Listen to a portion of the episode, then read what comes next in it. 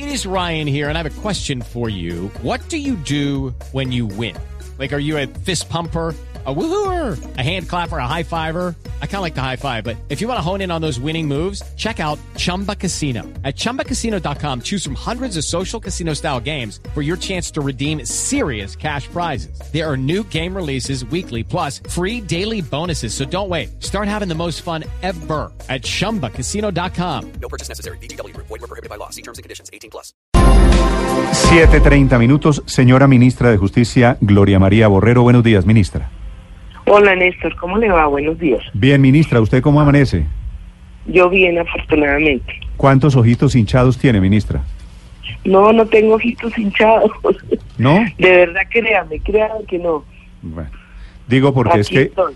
he estado recogiendo opiniones desde anoche, entre otras cosas, parlamentarios del propio Centro Democrático que la consideran a usted responsable de que se hayan hundido anoche las objeciones. ¿Usted se siente responsable, ministra? Pues Néstor, no, porque lo que pretendía el presidente era que se diera un debate en el Congreso eh, y el debate se dio parcialmente, aunque el doctor Chacón no nos dejó participar en esa sesión para explicar cada uno de los argumentos que tenía el, el gobierno, pues ahí los parlamentarios dieron sus opiniones. Entonces, y la idea era esa, nosotros sabíamos eh, cómo iba a ser la votación porque desde hace varios días los partidos estaban anunciando que iban a votar eh, por bancadas y eso fue lo que sucedió ayer.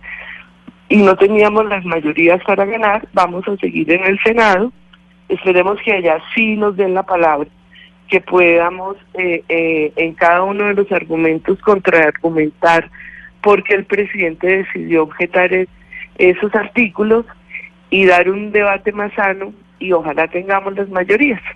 Sí. Ministra, ¿qué les dijo el doctor Chacón, que es el presidente de la Cámara, que hace parte del liberalismo? Todos sabían que es de la oposición y que iba a hacer lo posible para que pasara lo que pasó. ¿Por qué no les dio el uso de la palabra? ¿Por qué no pudieron intervenir ustedes anoche? Eh, se acercó el representante Gabriel por pedido mío a decirle al doctor Chacón que nos diera la palabra y él dijo que no, que eso era un debate parlamentario y que ellos tenían autonomía. ¿Y usted cree que no haber hablado evitó que, que el Congreso conociera la posición del gobierno? Bueno, nosotros perdimos esa oportunidad de dar nuestros argumentos contra los argumentos que escuchamos a varios de los representantes. O sea, yo creo que hubiera sido importante para el debate oír la voz del gobierno. Ministra, al final el resultado de la votación es de paliza, es de una mayoría aplastante 110 a 45. ¿Por qué cree usted? Yo no recuerdo muchas veces en que un gobierno es derrotado con esa votación en la historia reciente legislativa en Colombia. ¿Qué pasó al final? ¿Qué fue lo que pesó? No, la votación en bancada, yo creo que la opinión eh, que eh, había dado ya el Partido Liberal, que había dado cambio radical, que había expresado eh, el partido de la U, eh, entonces eh, esos son los votos real, nosotros realmente pues teníamos unos partidos de gobierno que han venido votando independientemente y otros que se han votado con el gobierno como el Partido Conservador. O sea, es lo esperable de acuerdo con las mayorías que hoy tenemos en el en la Cámara de Representantes. Ministra, pero, pero cuando llegan los partidos ayer al Congreso, yo creo que prácticamente ya tenían su voto decidido. ¿Usted qué cree que fue lo que, eh, lo que inclinó la balanza? Eh, ¿Algo ideológico, como dicen algunos, o en algunos casos tal vez también eh, ausencia de mermelada? Ay, no, yo no no voy a hacerle, no le contesto eso porque no lo sé. Yo creo que ya estaba definido todo. Ustedes oyeron un debate previo y, y la- los jefes de partido ya habían dicho que acompañaban o no acompañaban las objeciones presidenciales. Se alinearon así, entonces yo creo que era por ese alineamiento Pero no faltó persuasión del gobierno, no faltó muñeca, como dirían en el fútbol.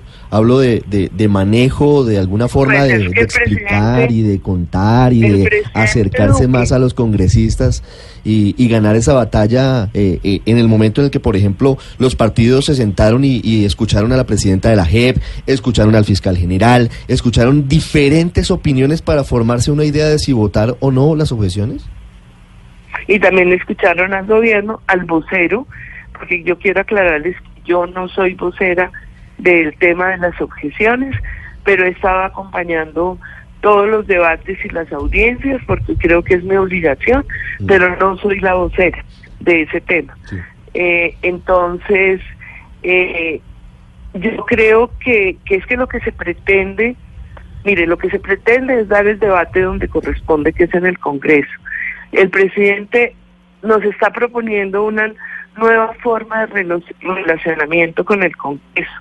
Nosotros trabajamos los debates con los congresistas, nosotros apoyamos los proyectos que ellos presenten que sean buenos, los congresistas nos acompañan a las regiones, ustedes los ven en cada ocho días en los talleres construyendo país, absolutamente comprometidos con las acciones del gobierno y en el Congreso vienen esos debates que ya son eh, temáticos y donde ellos están en toda libertad de expresar sus opiniones y de votar de acuerdo con la ley de bancadas o con su conciencia. Eh, entonces, ese es ese nuevo relacionamiento que estamos tratando de desarrollar en este Congreso.